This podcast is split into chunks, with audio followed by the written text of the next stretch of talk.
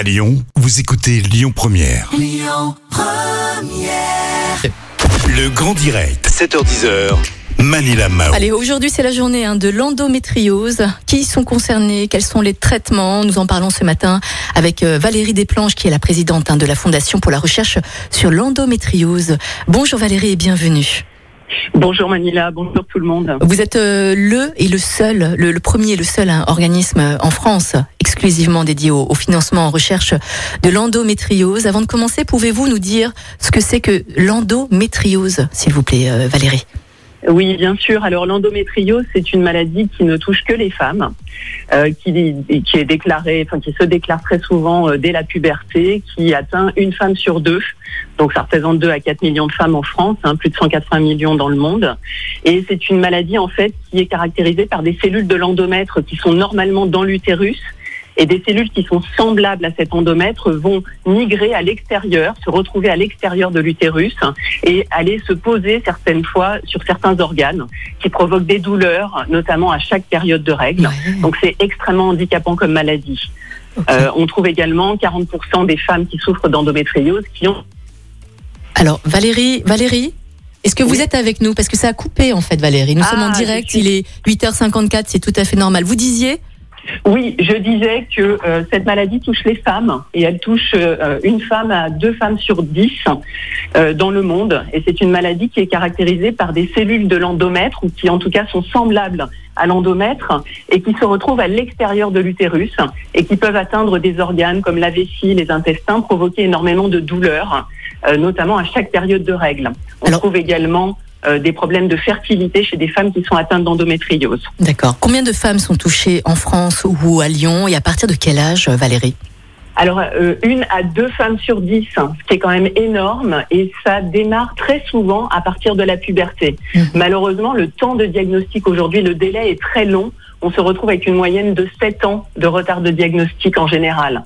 Mais la maladie peut démarrer très tôt, au moment de la puberté des premières règles. Mhm. Quels sont les traitements Alors, il n'y a pas de traitement. Donc, c'est la, grosse difficulté sur cette maladie. En fait, hein, il n'y a pas de traitement curatif de la maladie. Par contre, on peut bloquer la maladie avec des traitements hormonaux, l'empêcher d'évaluer. C'est pour ça qu'il est important de diagnostiquer la maladie extrêmement tôt dans la vie de la femme et de la jeune femme, parce qu'aujourd'hui, nous n'avons pas trouvé de maladie, de traitement curatif. D'accord.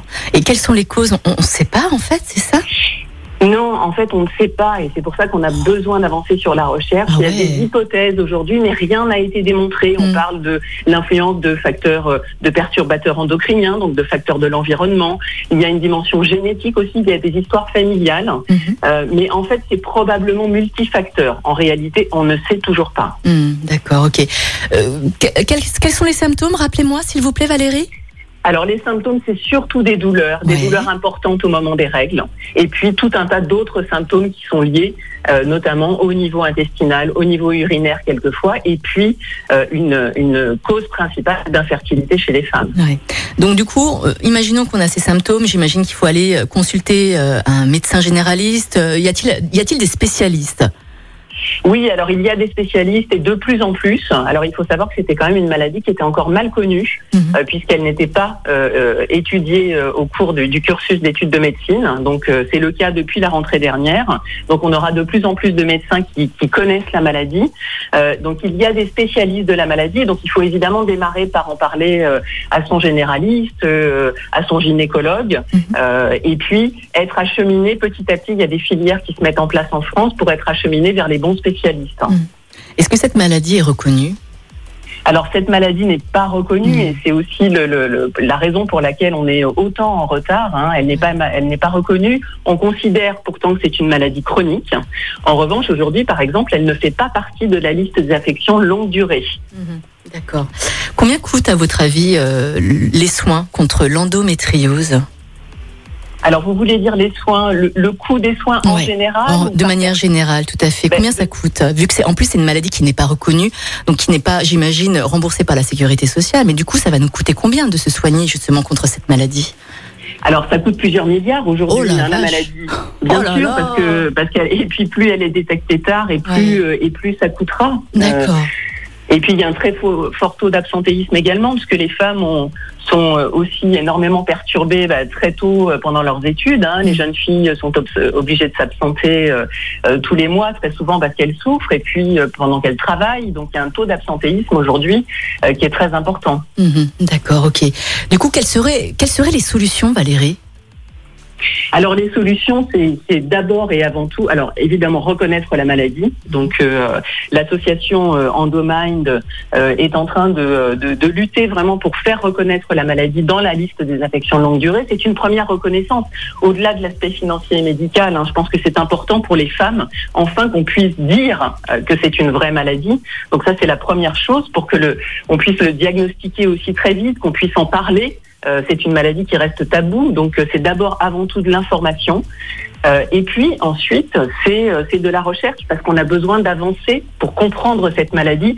On ne trouvera pas de traitement si on ne comprend pas la maladie. D'accord. Valérie, merci beaucoup en tout cas hein, d'être passée avec nous ce matin au micro de Lyon Première. Je vous rappelle qu'aujourd'hui c'est la journée de l'endométriose. Renseignez-vous hein, si vous avez des symptômes. Valérie, est-ce qu'on peut vous joindre quand même au sein de la fondation et comment? Oui, bien sûr. Alors, vous pouvez euh, aller sur le site de la Fondation, fondation-endométriose org mhm. euh, et vous aurez les informations euh, sur la fondation ainsi que le contact. Super. Valérie, merci infiniment. Je vous rappelle que vous pourrez retrouver cette interview en podcast euh, sur notre application Lyon Première, mais également sur notre site internet lyonpremière.fr. Merci beaucoup Valérie. Et puis on, on, se tient au courant pour la suite. On espère vraiment que vous allez trouver une solution hein, pour pour cette maladie qui n'est pas reconnue contre l'endométriose. Valérie, merci beaucoup. À bientôt. Merci à vous. Merci. Au revoir. Allez, on écoute tout de suite Simone et dans un instant, on va faire un petit point sur l'actualité. Belle... Écoutez votre radio Lyon Première en direct sur l'application Lyon Première, lyonpremière.fr et bien sûr à Lyon sur 90.2 FM et en DAB+. Lyon Première